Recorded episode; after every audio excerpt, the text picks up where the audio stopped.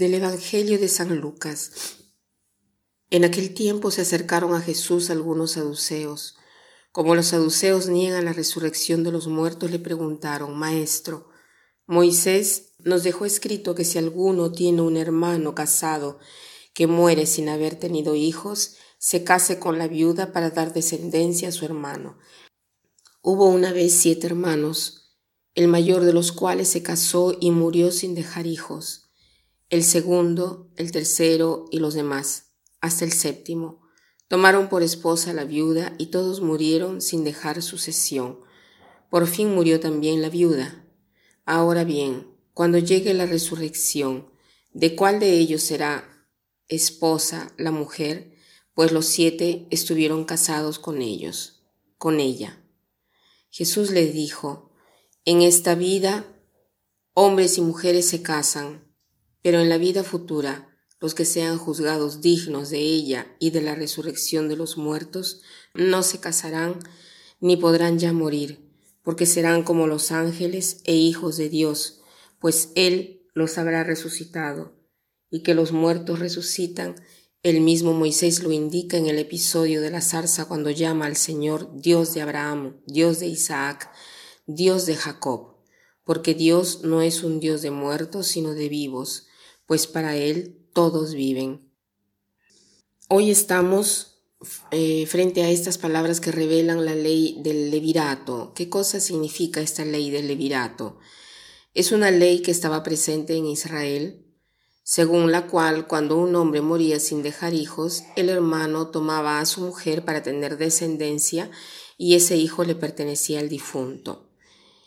Y como, y si como los saduceos no creían en la resurrección de los muertos, entonces lo ponen a prueba Jesús, preguntándole sobre este caso. Pero Jesús responde que en el más allá no debemos razonar como si estuviéramos acá, en el sentido de que en una vida así diversa no tomaremos ni mujer ni marido. Es una vida tan, tan cambiada, tan diversa que no logramos imaginarnos, pero es vida, porque Dios es un Dios de vida y no de muertos. Y a propósito de esto, quiero leer una frase, una oración de, de eh, Michel Wast, que hace ver cómo los muertos no son muertos, sino vivos, ¿no? Dice así, no están muertos, señores, no hay más que vivientes en nuestra tierra y en el más allá. La muerte existe, señores, pero no es que un momento o un segundo, un paso del provisorio hacia lo definitivo, del temporal al eterno. Así muere el niño cuando nace el adolescente, el grano cuando se anuncia la espiga. Muerte, personaje grotesco, fantasma inexistente.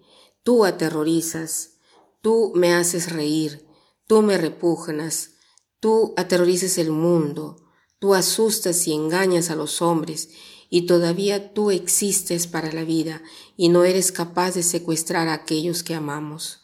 ¿Dónde están, Señor, a los que cuando estaban vivos hemos amado? Están en el éxtasis, santamente tratando de amar al ritmo de la Trinidad.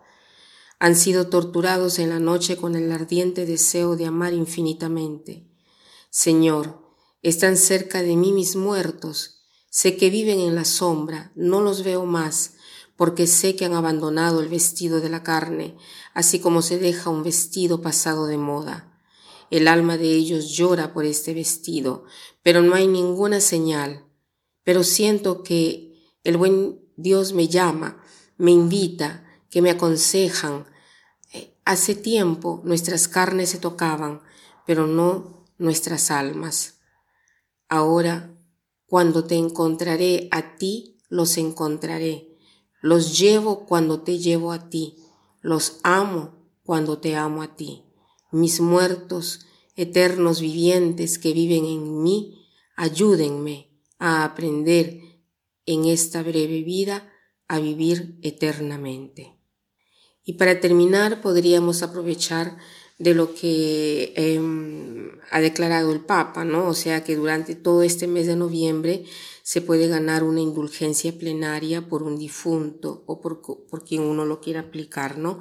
O sea, se puede visitar un cementerio o una iglesia, se reza un credo, un Padre Nuestro, un Ave María y el Gloria por el Santo Padre, por sus intenciones, se puede confesar una vez al mes y también comulgar.